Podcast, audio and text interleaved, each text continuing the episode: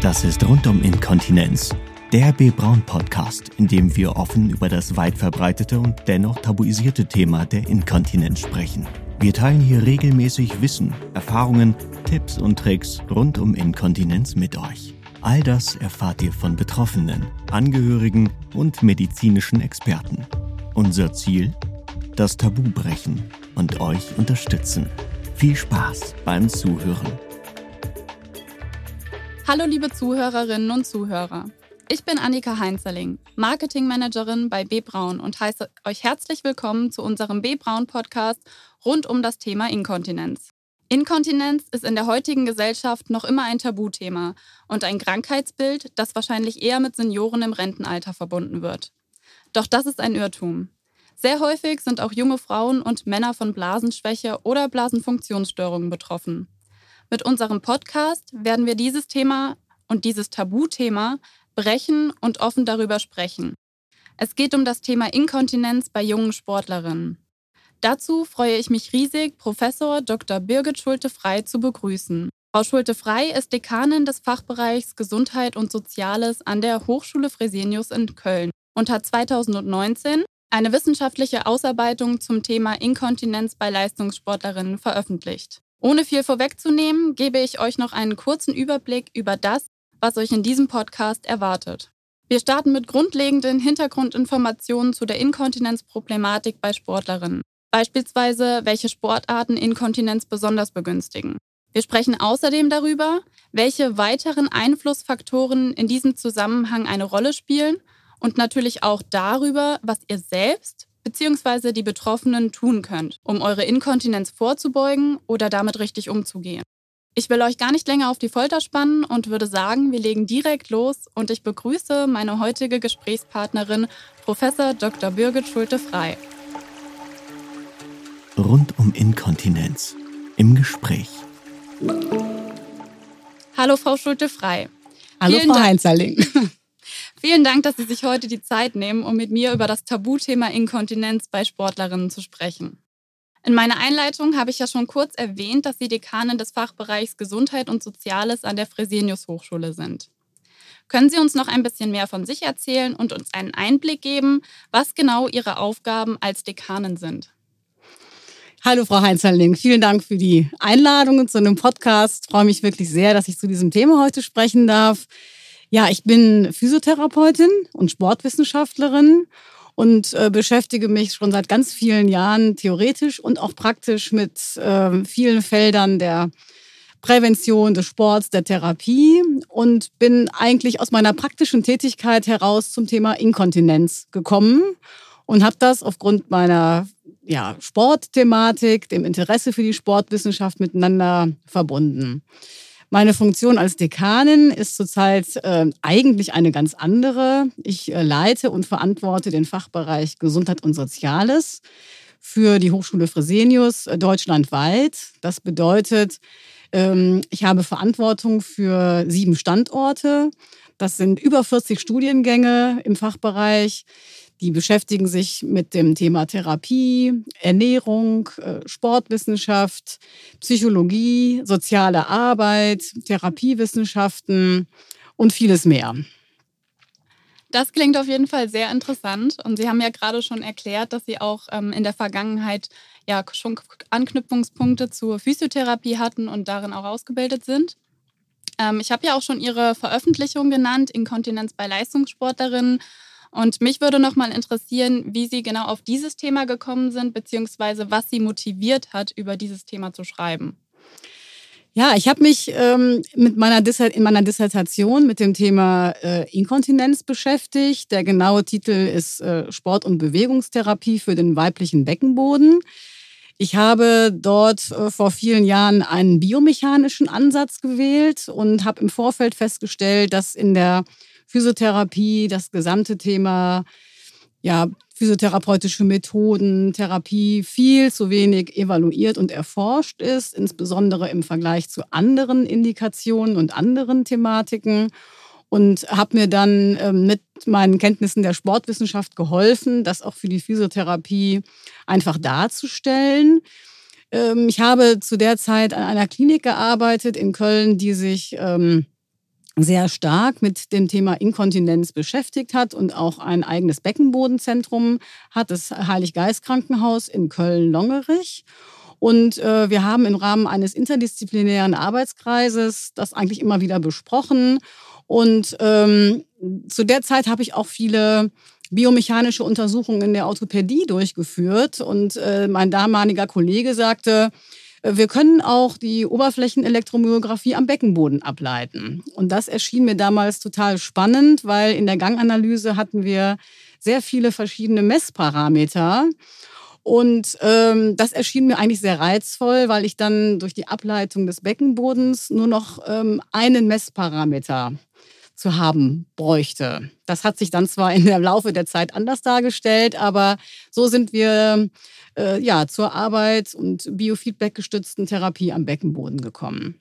Ich habe in dem Zusammenhang sehr viele verschiedene Übungen untersucht und mir auch äh, Alltagsbewegungen angesehen und wollte wissen, welche Übungen sind eigentlich effektiv äh, zum Training der Beckenbodenmuskulatur.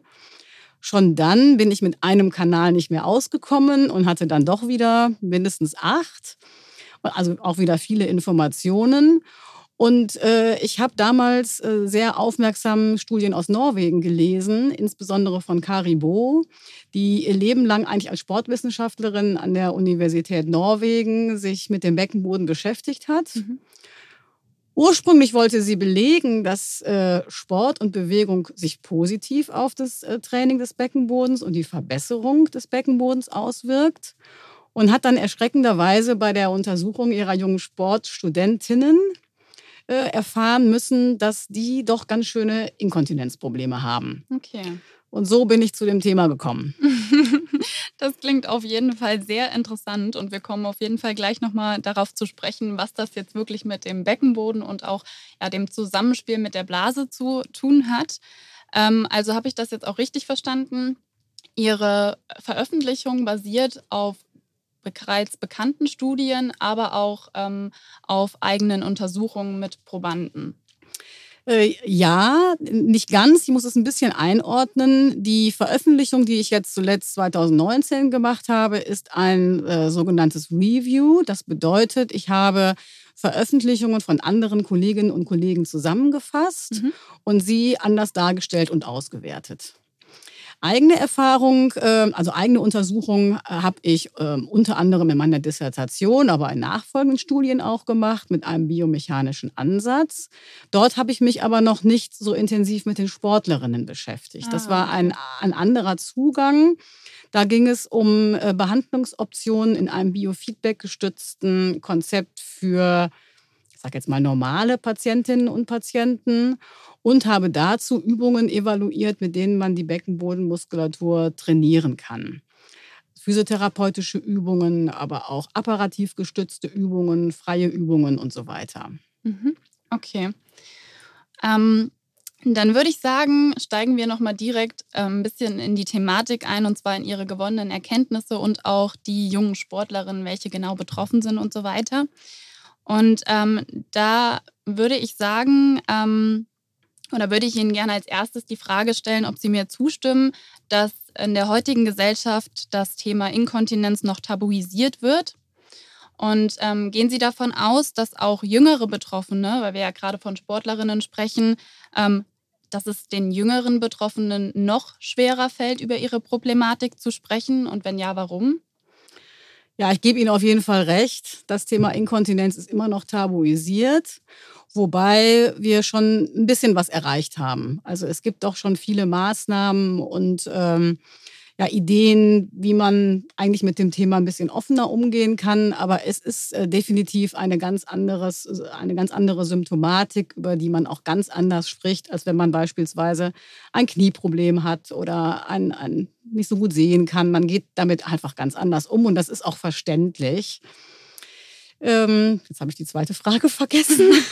Ähm, ja, die Frage war nochmal, ähm, ob es gerade jüngeren Betroffenen ja. schwerer fällt, über diese Problematik zu sprechen. Also ich kann mir das so vorstellen, gerade jüngere Betroffene, die sind ja auch noch so ein bisschen in der Findungsphase und entwickeln sich ja noch. Und wenn dann so eine Problematik dazu kommt, dann ja, hadert das wahrscheinlich so ein bisschen auch am Selbstwertgefühl und an der Akzeptanz des eigenen Körpers und von sich selbst. Ja, ja klar. Also äh, Inkontinenz ist eigentlich, eigentlich in Verbindung gebracht mit, mit alten Menschen in der Geriatrie, mhm. wenn überhaupt äh, mit Schwangeren. Also nach einer Schwangerschaft, nach einer Geburt ist das für eine kurze Zeit auch äh, sogar ja, sehr häufig der Fall. Das äh, baut sich dann aber wieder zurück und ähm, dann ist das äh, kein Problem mehr in der Regel bei jungen Müttern. Aber es bleibt. Also 30 Prozent ähm, der jungen Frauen haben nach der Geburt ihres ersten Kindes weiterhin Probleme äh, in einer Harninkontinenz und äh, einige auch viele Jahre später mit einer Stuhlinkontinenz sogar. Mhm. Also das weiß man auch, aber es ist in der Tat so, man spricht halt sehr wenig darüber. Mhm.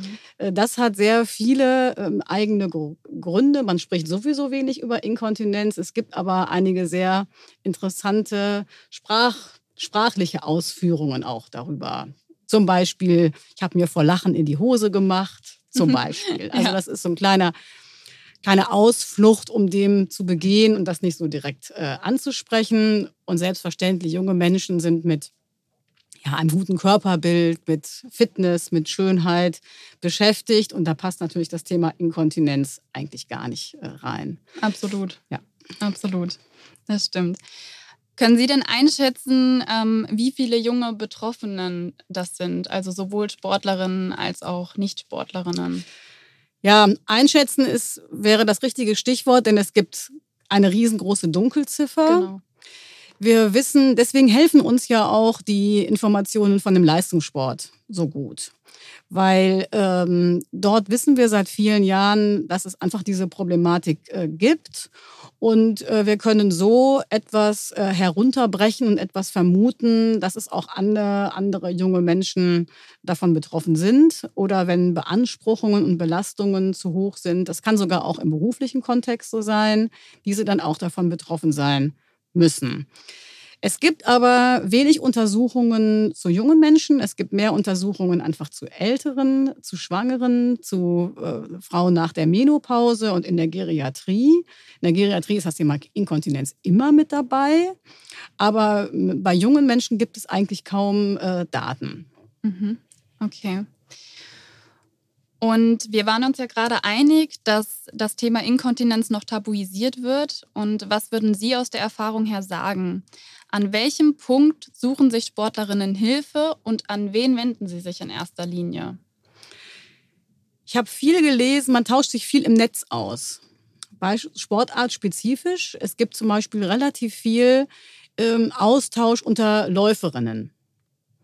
Und äh, dort ähm, hilft man sich quasi gegenseitig wie so eine kleine Selbsthilfegruppe unter, unter Sportlerinnen. Wenn, dann sind die Betroffenen aber schon etwas älter. Wer jünger ist, hat in der Regel äh, Kontakt zu seinen Trainerinnen und Trainer. Die haben aber auch selber sehr wenig ähm, Erfahrung und auch Ahnung von dem Thema. Und ähm, dann ist eigentlich auch schon fast Schluss, weil auch ähm, diese jungen Frauen finden kaum Ansprechpartner. Und sie trauen sich natürlich auch nicht, äh, das, anzusprechen, weil die, sie fühlen sich ähm, in ihrem Körper unwohl und ordnen diese Symptome nicht äh, zu ihnen zu, weil sie sind ja jung, sie sind fit, sie, sie, sie trainieren und sie verhalten, versuchen dann mit ihrem eigenen Verhalten dagegen zu wirken. Beispielsweise trinken sie auch weniger, ähm, ja, tragen Einlagen und versuchen das so ein bisschen zu vertuschen. Okay. Und würden Sie sagen, dass das effektiv ist oder würde es ohnehin dazu kommen, dass man sich professionelle Hilfe holen muss, weil gerade zu wenig Trinken ja nicht unbedingt förderlich oder positiv ist, sondern ja vielleicht auch sich eher negativ auf das Ganze auswirken kann? Ja, das ist ähm, natürlich überhaupt nicht der Sache zuträglich. Also es wäre natürlich viel besser, diese jungen Frauen, jungen Mädchen würden sich ähm, an, anvertrauen können und äh, jemand würde ihnen zuhören und man würde dann weiter schauen, was ist denn das Thema. Denn habe ich, bin ich äh, jung und treibe Leistungssport und habe dabei dann ein Problem, es ist in der Regel so, dass ausschließlich die Überbelastungen im Sport dazu führen, dass ich Inkontinenz oder Urin während der Ausübung der Sportart verliere. In der Konsequenz, wenn ich mit dem Sport aufhöre, ist alles in Ordnung. In der Regel haben diese jungen Mädchen, diese jungen Frauen kein körperliches Problem, mhm. sondern sie haben rein eine Überbeanspruchung durch ihren Sport, durch ihre Sportart, entweder im Wettkampf oder in einem hochintensiven Training. Okay. Bevor wir uns das nochmal näher anschauen, ähm, an wen sollten sich denn die Betroffenen wenden? Also wenn sie merken, ich habe da ein Problem, was empfehlen Sie? Als erstes empfehle ich, äh, sich an ihre Eltern zu wenden, denn die hören ihren Kindern in der Regel zu. Mm, und die Eltern sollten dann eigentlich auch äh, überlegen, ob man medizinische Hilfe in Anspruch nimmt. In der Regel würde dann äh, durch eine körperliche Untersuchung bestätigt werden bei jungen Frauen, dass körperlich alles in Ordnung ist.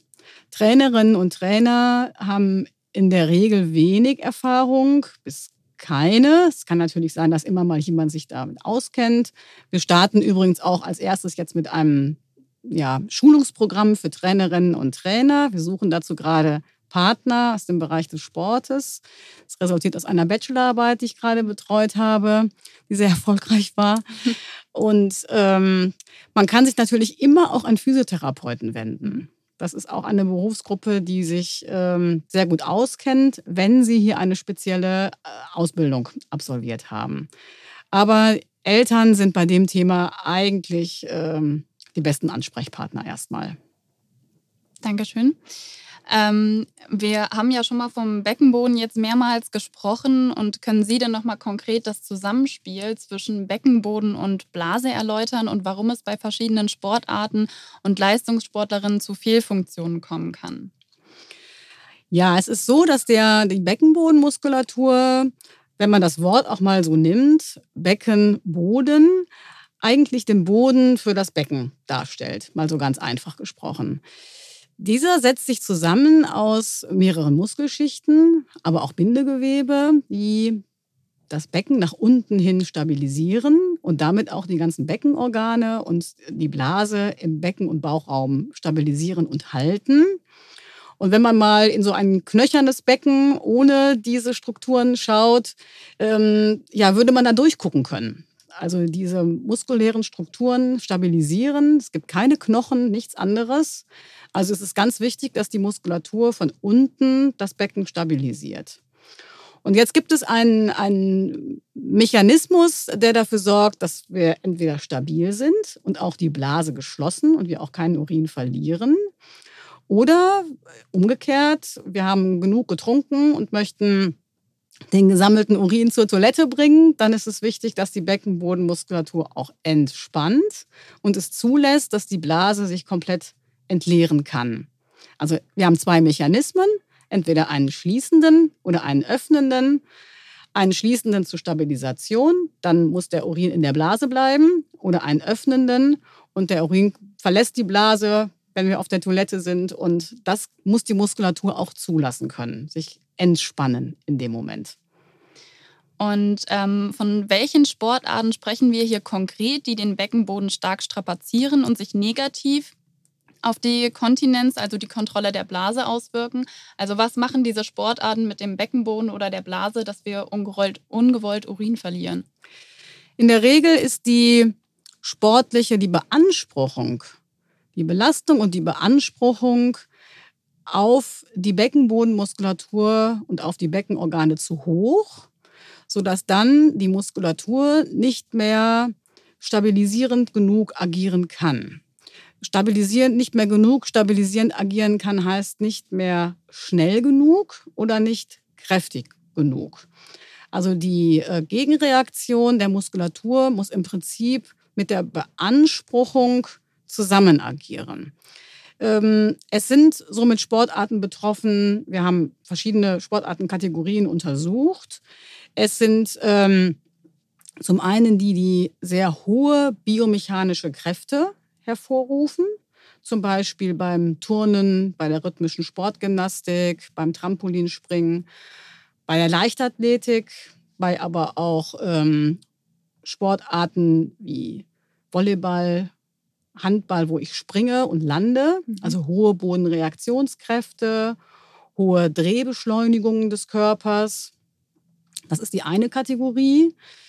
Dann ähm, Sportarten, in denen ich zum Beispiel sehr hohe Gewichte hebe oder stemme, Gewicht heben beispielsweise. Dann sind es aber auch Sportarten ähm, im Bereich des Ausdauersports, insbesondere des Laufens. Dann aber auch in Kombination mit strukturellen Problemen, wenn ich zum Beispiel sehr dünn, zu dünn werde. Aber da kommen wir nachher nochmal vielleicht zu den anderen Ursachen. Also Laufen kann betroffen sein und auch ähm, Ballsportarten oder Rückschlagspiele, wo ich auch hohe intraabdominale Drücke provoziere. Also zum Beispiel beim Tennis ist so eine klassische Sportart dafür. Mhm. Okay. Und wie häufig und intensiv muss ich diese Sportarten ausüben, dass es zu Inkontinenz kommt? Also sind nur Leistungssportler davon betroffen oder zum Beispiel auch Hobbysportler?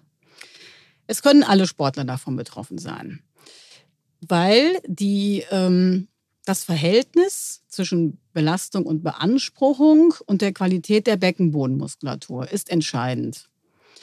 Wir haben äh, deswegen, ich gehe vielleicht mal so ein bisschen zu den Studien im Leistungssport, die wir gemacht und die ich analysiert habe. Denn der Leistungssport zeigt uns so die Grenzen unserer Körperlichkeit auf. Das haben schon andere Disziplinen auch genutzt, zum Beispiel die Orthopädie oder die innere Medizin.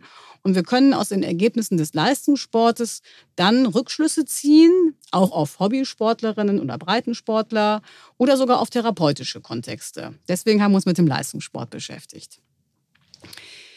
Im Leistungssport haben wir vier Sportartenkategorien untersucht, also sogenannte kompositorische Sportarten, das ist rhythmische Sportgymnastik, Turnen, Trampolin, Ballsportarten und Rückschlagspiele, ähm, Leichtathletik und Ausdauersportarten. Mhm. Bei den Tram die Trampolinspringerinnen zeigen die höchsten Inkontinenzraten, bis zu 80 Prozent. Und ähm, das Trampolinspringen kann auch sogar dann im Breitensport entsprechend belastend sein. Insbesondere nehmen Sie das Beispiel von jungen Müttern.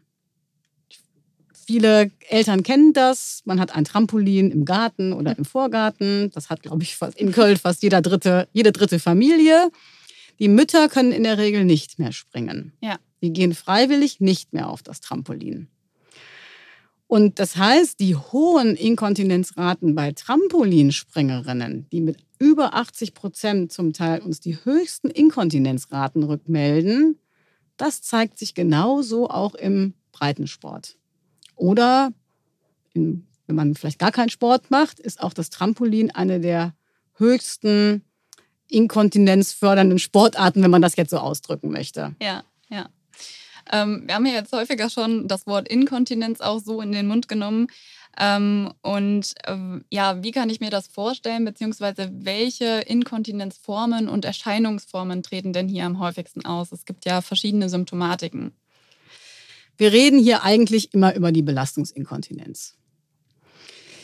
Andere Formen wie die Dranginkontinenz beispielsweise ist hier eigentlich nicht rele relevant. Also wir reden rein über die Belastungsinkontinenz, das heißt die Belastung und die Beanspruchung ist in Relation zu der Fähigkeit der Beckenmuskulatur, das passt nicht ganz zusammen. Die Belastung ist zu hoch. Wenn alle diese Leistungssportlerinnen, von denen ich eben schon erzählt habe, heute mit ihrem Sport aufhören würden, wären sie gesund. Sie hätten keine Inkontinenzprobleme mehr. In der Regel. Es kann natürlich Ausnahmen geben. Okay. Aber wir reden rein von der Belastungsinkontinenz. Ähm, ich habe auch in Ihrer Veröffentlichung gelesen, und Sie hatten es auch eben schon mal kurz angerissen, ähm, dass es häufig nicht nur die Trainingsbelastung selbst ist, die zu Inkontinenz führen kann, sondern dass es meist ein Zusammenspiel von zahlreichen Faktoren ist. Welche weiteren Risikofaktoren spielen denn noch eine Rolle? Wir haben in unseren Untersuchungen vier wesentliche Ursachenbereiche herausarbeiten können. Über einen Bereich haben wir eben schon relativ intensiv gesprochen. Das ist der Bereich der biomechanischen Beanspruchungen und auch der Trainingsbeanspruchungen. Es macht einen Unterschied, ob ich mich einmal am Tag äh, mich beanspruche oder vielleicht sogar zwei intensive Trainingseinheiten habe. Das ermüdet einfach auch mehr die Muskulatur zum Beispiel. Der zweite Bereich sind die sogenannten Körperstrukturen. Also das Körpergewicht zum Beispiel. Ein zu hohes Gewicht ist nicht förderlich, also ist förderlich für Inkontinenz. Aber auch ein zu geringes Körpergewicht ist ungünstig. Denn es kann sein, dass ich dadurch bestimmte Fettpolster verliere, die sich zum Beispiel unterhalb des äh, großen Gesäßmuskels befinden, die wichtige stabilisierende Funktionen auch für die Beckenorgane haben. Die gehen, können verloren gehen bei zu geringem Körpergewicht. Und dann habe ich eine zu geringe Stabilität von meinen Strukturen her. Der dritte große Bereich sind, äh, die ist die hormonelle Steuerung. Mhm. Ich habe, ähm, es kann passieren, dass ich zum Beispiel auch bedingt durch zu geringes Körpergewicht eine hormonelle Störung habe, zum Beispiel zu wenig Östrogen. Und das führt dann auch bei jungen Sportlerinnen, ähnlich wie Frauen nach der Menopause, zu einer Veränderung der Beckenbodenmuskulatur und der Struktur. Und der vierte und letzte Punkt sind Beeinflussungen durch einen psychischen Zustand zum Beispiel ähm, Angst, äh, Körperlichkeit, ähm, die sich ausdrücken kann, die grundsätzlich bestehen können oder die zum Beispiel durch Leistungsdruck oder im Wettkampf auftreten können. Das ist so dieses klassische, vor der Prüfung muss ich nochmal ständig aufs Klo. Und dies kann in Kombination auftreten. Das kann alleine bestehen oder auch in der Kombination bestehen. Was sind denn Ihrer Meinung nach die Konsequenzen, die sich daraus ergeben für junge Sportlerinnen und die langfristigen Folgen, gerade wenn sie auch die Inkontinenz nicht behandeln? Ja, man, musste, man müsste zunächst mal rausfinden, was, was ist denn das grunde liegende Problem. Ich gehe nochmal zu diesen vier Faktoren zurück. Wenn ich zum Beispiel nur, in Anführungsstrichen, zu intensiv trainiere oder nur zu hohe Beanspruchungen habe, könnte ich die ja runterschrauben. Ich könnte ja statt zweimal am Tag einmal am Tag trainieren. Ich könnte die biomechanischen Belastungen reduzieren und könnte dadurch rausfinden, bis zu welchem Punkt ist es denn okay, dass ich mich beanspruche. Und wobei wir da vielleicht nachher nochmal darüber sprechen könnten, ob das äh, immer schädlich äh, oder auch gut sein kann, wenn ich beim Training Urin verlieren kann. Denn wir führen ja auch, ähm, wir sehen auch, dass sich die Muskulatur der jungen Sportlerin adaptiert. Also das heißt, die verbessern sich muskulär. Okay. Aber das können wir vielleicht nachher noch mal ein bisschen genauer uns angucken. Ja. Dann kann ich natürlich sehen, wie ist mein hormoneller Zustand. Und eben haben wir darüber gesprochen, die Eltern sollten die ersten Ansprechpartner sein. Dann könnte, sollte man sich aber auch medizinische Hilfe holen. Und zum Beispiel äh, der ähm, kontaktierte Gynäkologe könnte ja einen Hormonstatus erstellen und darüber feststellen, ob die ähm, ja, wie der Hormonstatus ist, ob der okay ist oder ungünstig. Und dann könnte man da natürlich Einfluss nehmen. Und wenn er zum Beispiel ungünstig ist, dann würden Medikamente helfen oder was würde in dem Fall dann vom Arzt genau, gemacht werden? Genau, genau. Also wenn zum Beispiel eine junge Sportlerin, warum auch immer, einen ungünstigen Östrogenspiegel hat, zum Beispiel zu viel Körpergewicht verliert, ausbleibende Regelblutung beispielsweise, das würde ich dann aber den Fachkollegen überlassen, was sie dann ja. entsprechend raten. Das wird dann einfach auch sehr, sehr individuell. Mhm. Äh, genauso auch die, die Körperstruktur. Wir haben eben schon gesagt, äh, dass ein gutes Gewicht, also ein optimales Gewicht ist gut. Nicht zu schwer, aber auch nicht zu leicht. Da könnte ich auch gegen regulieren, entweder ein bisschen abnehmen oder einfach mehr essen. Das würde schon mal dann dazu führen, dass ich wieder bessere Körperstrukturen habe. Das muss natürlich immer passen zu der Sportart. Wenn ich eine Sportart betreibe, wo ich extrem dünn sein sollte, einigen Laufsportarten ist das ja der Fall oder auch bei einigen Turndisziplinen, ähm, das muss man dann abwägen. Genauso auch die Psyche. Ähm, auch das kann man sich angucken. Ist die junge Sportlerin in einem psychisch ganz normalen Zustand, dann ist da alles okay. Oder gibt es da gewisse Themen? Eine krasse Kombination sehen wir manchmal bei einigen Ausdauersportlerinnen. Ähm, wenn ich, sag mal, psychisch belastet, ähm, extrem dünn und hohe Trainingsintensitäten. Da gibt es natürlich je nach, kann es sehr, ähm, ja, doch sehr ausdifferenzierte Formen geben.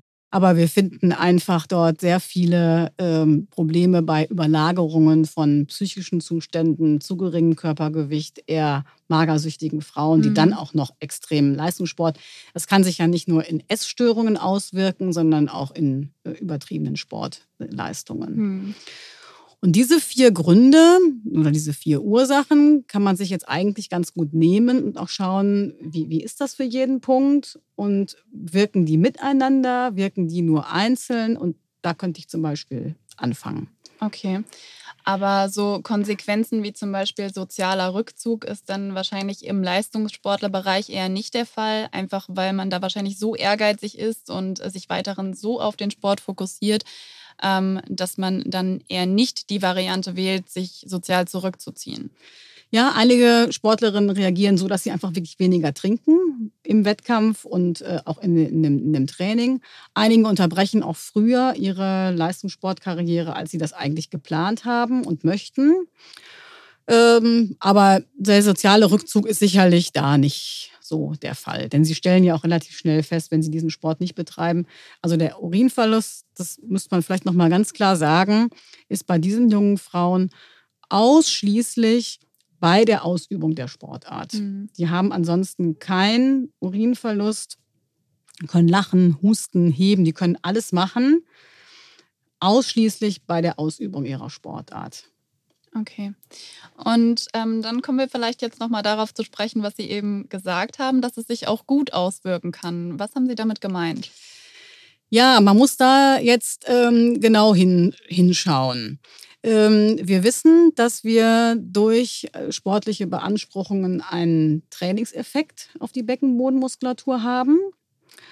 Das haben Studien ergeben. Die Muskulatur verdickt sich beispielsweise. Und ähm, das passiert über zwei Wege. Also zum einen haben wir eine sogenannte Co-Kontraktion, andere Muskeln arbeiten noch mit.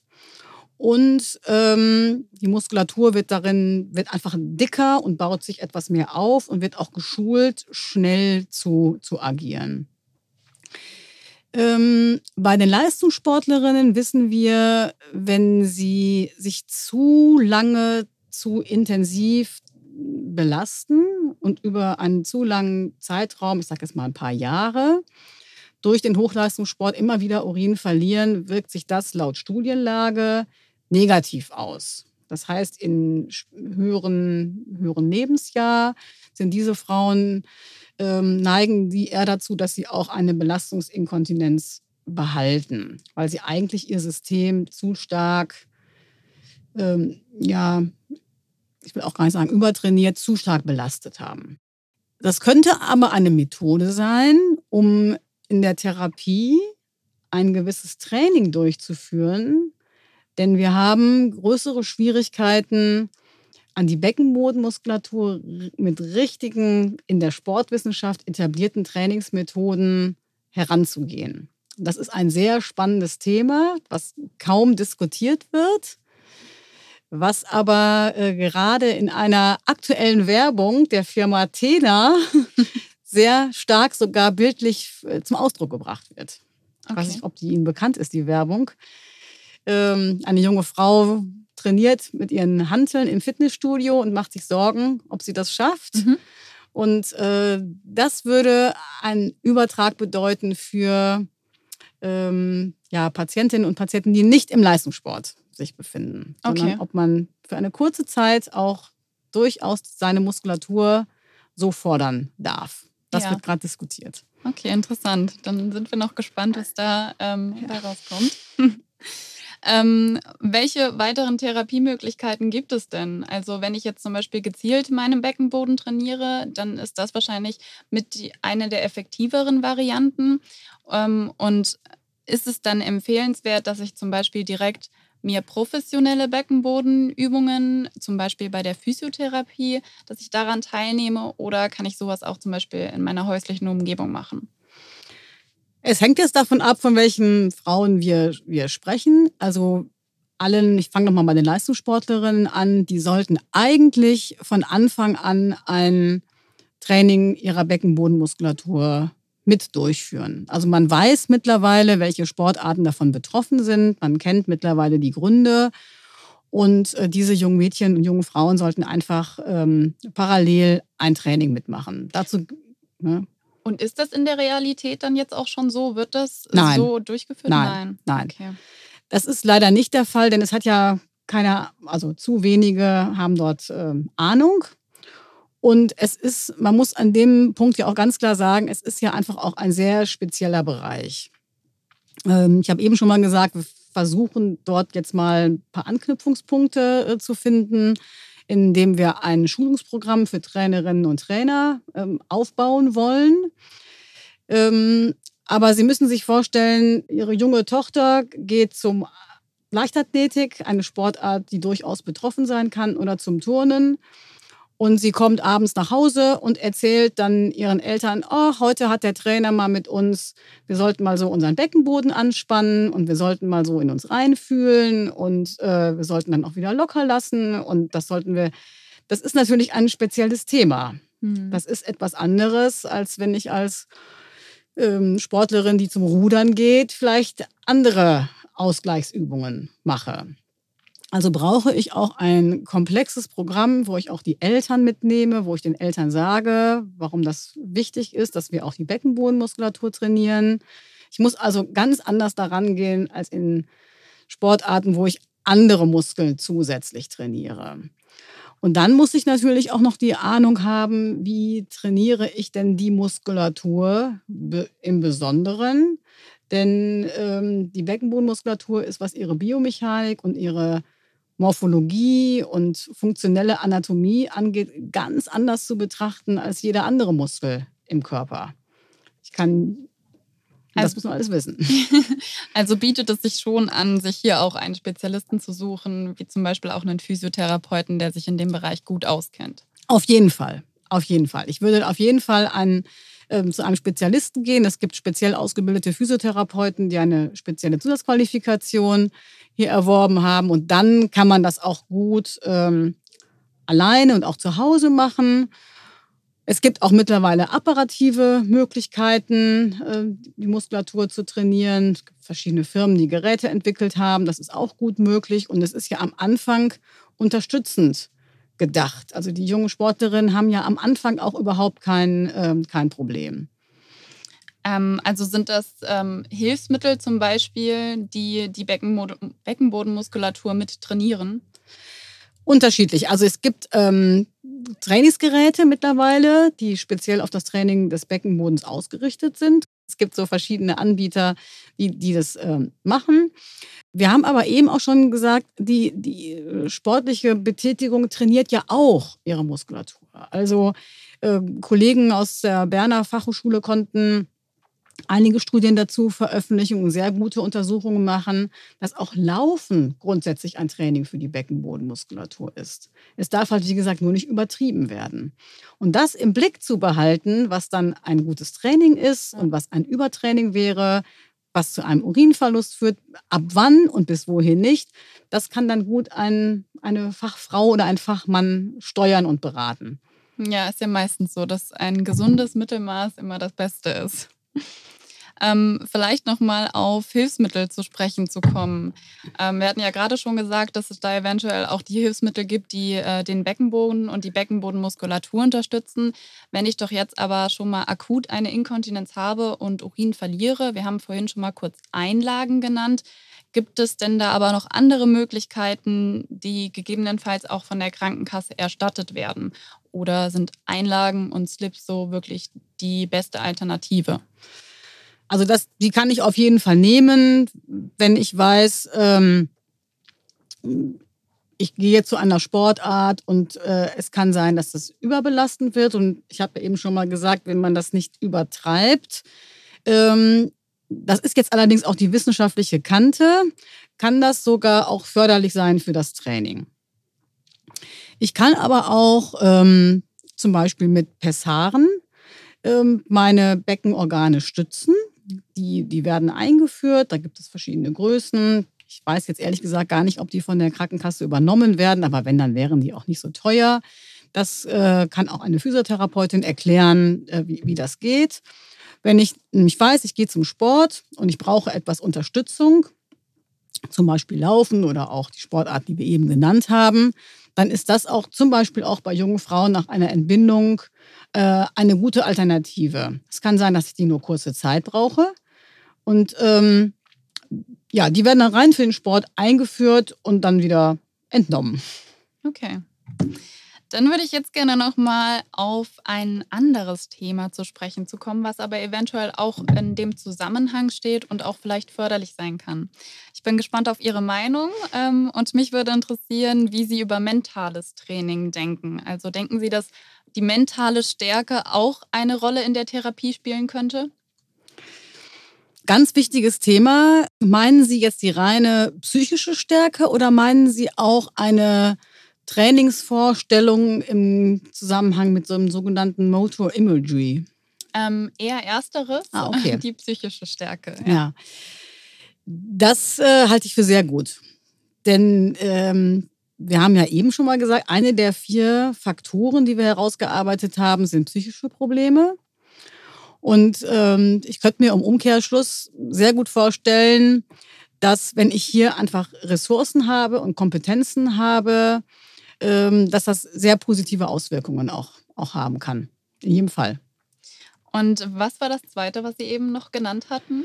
Motor Imagery. Genau. Das ist äh, eine Bewegungsvorstellung. Wir haben dazu auch ähm, einige Texte geschrieben, mein Kollege und ich. Es kommt aus dem, auch aus dem Leistungssport oder aus der Neurologie. Es ist so, wenn wir uns gewisse Bewegungsvorstellungen ähm, ja, vornehmen, können wir die Muskulatur äh, trainieren und Bewegungen anbahnen, ohne körperlich wirklich ah. trainieren zu müssen. Ja. Und äh, Studien haben eben auch gezeigt, dass das auch sowohl zu einer Kräftigung der Muskulatur mhm. führt, als auch zu einer motorischen Verbesserung hinsichtlich der Koordination und der Bewegungsschulung. Jetzt weiß ich auch, wovon Sie sprechen. Ja. Und äh, davon habe ich auf jeden Fall auch schon mal gehört. Ja, das ist auf ein sehr, sehr interessantes Thema. Ja aber bedarf, glaube ich, auch sehr viel Training. Auf jeden Fall. Ja. Man könnte das aber natürlich auch äh, überall durchführen, aber man muss sich da sehr speziell drauf einlassen. Mhm. Ähm, aber auch das kommt wieder aus dem Leistungssport. Wie gesagt, wir können sehr viel aus dem Leistungssport äh, lernen und dann in andere Felder übertragen. Jetzt habe ich noch eine gezielte Frage. Und zwar, wenn Sie am Training der Leistungssportlerinnen was ändern könnten, was würden Sie optimieren? Hinsichtlich der Beckenbodenmuskulatur und der Funktion meinen Sie wahrscheinlich. Also ich würde mir angucken, bis zu welchem Punkt ähm, ist das. Also ich komm, bin auch Sportlerin und als Sportlerin will man, als Sportler, Sportlerin möchte man immer äh, Leistung erzielen und man möchte mit seinen Kollegen zusammen sein. Ähm, soziales Leben, sportliche Erfolge sind einfach wichtig. Und ich würde aber gucken, dass ich möglichst an die Kante des Möglichen gehen kann. Also wie viel kann ich mich belasten, wie viel kann ich die jungen Sportlerinnen äh, belasten, sodass sie aber kontinent sind. Denn in den jungen Jahren möchte man eigentlich nicht mit Inkontinenz konfrontiert sein. Und ich würde da ehrlich gesagt drunter bleiben. Und dieses, dieses Training, von dem wir eben gesprochen haben, wo man auch mal über diese Schwelle hinweggehen kann, die würde ich für normale Breitensportler, normale Patienten vorsehen. Also ich würde unterhalb der Grenze bleiben, bei dem Sportlerinnen Urin verlieren, würde aber bis dahin gehen. Und was möchten Sie abschließend unseren Zuhörerinnen und Zuhörern, den Betroffenen und Angehörigen noch mit auf den Weg geben, beziehungsweise an was appellieren Sie noch in der Gesellschaft? Also das Wichtigste ist, dass alle in Sport bleiben. Egal, ob man Probleme hat oder nicht. Man muss, man sollte im Sport bleiben, denn da treffen wir unsere Freunde, unsere Bekannten und Sport und Bewegung haben unglaublich viel gesundheitsfördernde und präventive Aspekte. Und was nicht passieren darf, ist, dass man aufgrund einer Inkontinenz den, mit dem Sport aufhört. Das darf auf gar keinen Fall passieren. Und dazu sollte auch jeder raten. Jeder Mediziner, jeder Medizinerin sollte dazu raten, weiter Sport zu machen, denn wir wissen, wir haben ganz viel Positives auf unseren Körper sowieso, auf unsere Psyche, auf unsere Hirnleistung. Wir haben so unglaublich positive Aspekte, die müssen wir erhalten. Und äh, deswegen bitte weiter Sport machen, die Freunde dort treffen und Spaß haben.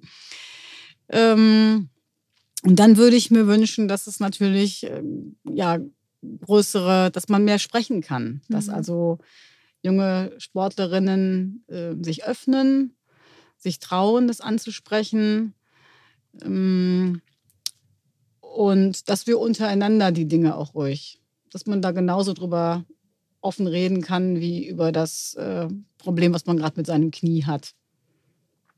Das haben Sie sehr, sehr schön gesagt und ich glaube, das war ein sehr guter Abschluss. Ich bedanke mich für die vielen tollen Einblicke und die wertvollen Informationen, die Sie uns gegeben haben. Und an der Stelle fasse ich die wichtigsten Erkenntnisse und Tipps nochmal für euch zusammen.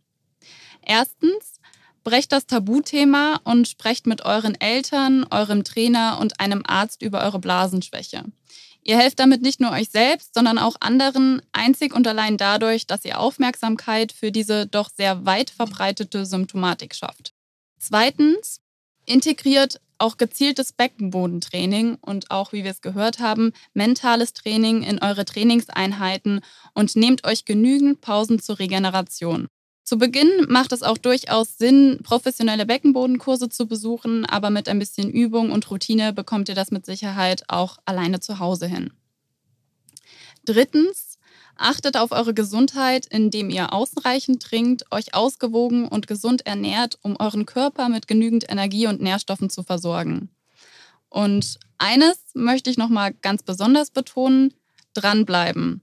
Das ist nicht nur das Motto für den Erfolg im Sport, sondern eben auch dann, wenn es darum geht, eure Blase wieder in den Griff zu bekommen. Haben Sie da noch was zu ergänzen zu den drei Punkten, die ich gerade genannt hatte? Mir ist noch ein Punkt wirklich eingefallen. Mhm. Auch eine Sache, die wir noch nicht groß erforschen, aber ähm, eine gute Beckenbodenmuskulatur, eine gut trainierte, kann sogar sportliche Leistungsfähigkeit fördern und verbessern. Das wäre vielleicht sogar auch noch eine Motivation. Auf jeden Fall. da über eine gute Beckenbodenmuskulatur auf den letzten sportlichen Erfolg noch zu verbessern. Sehr gut. Ich würde sagen, das gibt doch nochmal einen ja. guten Anreiz. Rund um Inkontinenz.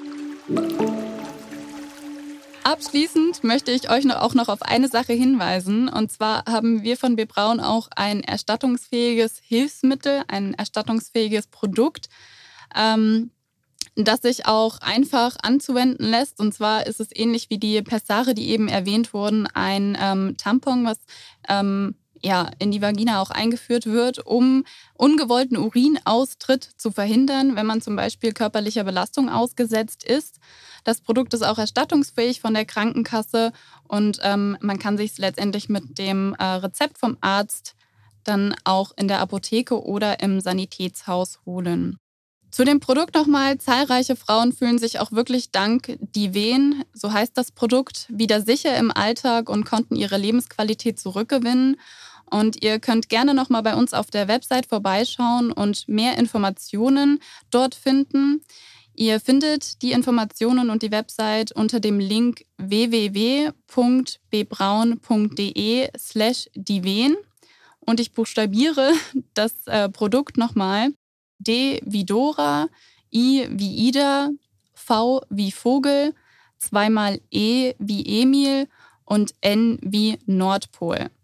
Dort könnt ihr auch gerne Kontakt zu uns aufnehmen, Fragen stellen und auch Testmuster anfragen. Es freut mich sehr, dass ihr bis hierhin zugehört habt. Hoffe natürlich, dass ihr für euch hilfreiche Informationen mitnehmen konntet und beim nächsten Podcast wieder reinhört.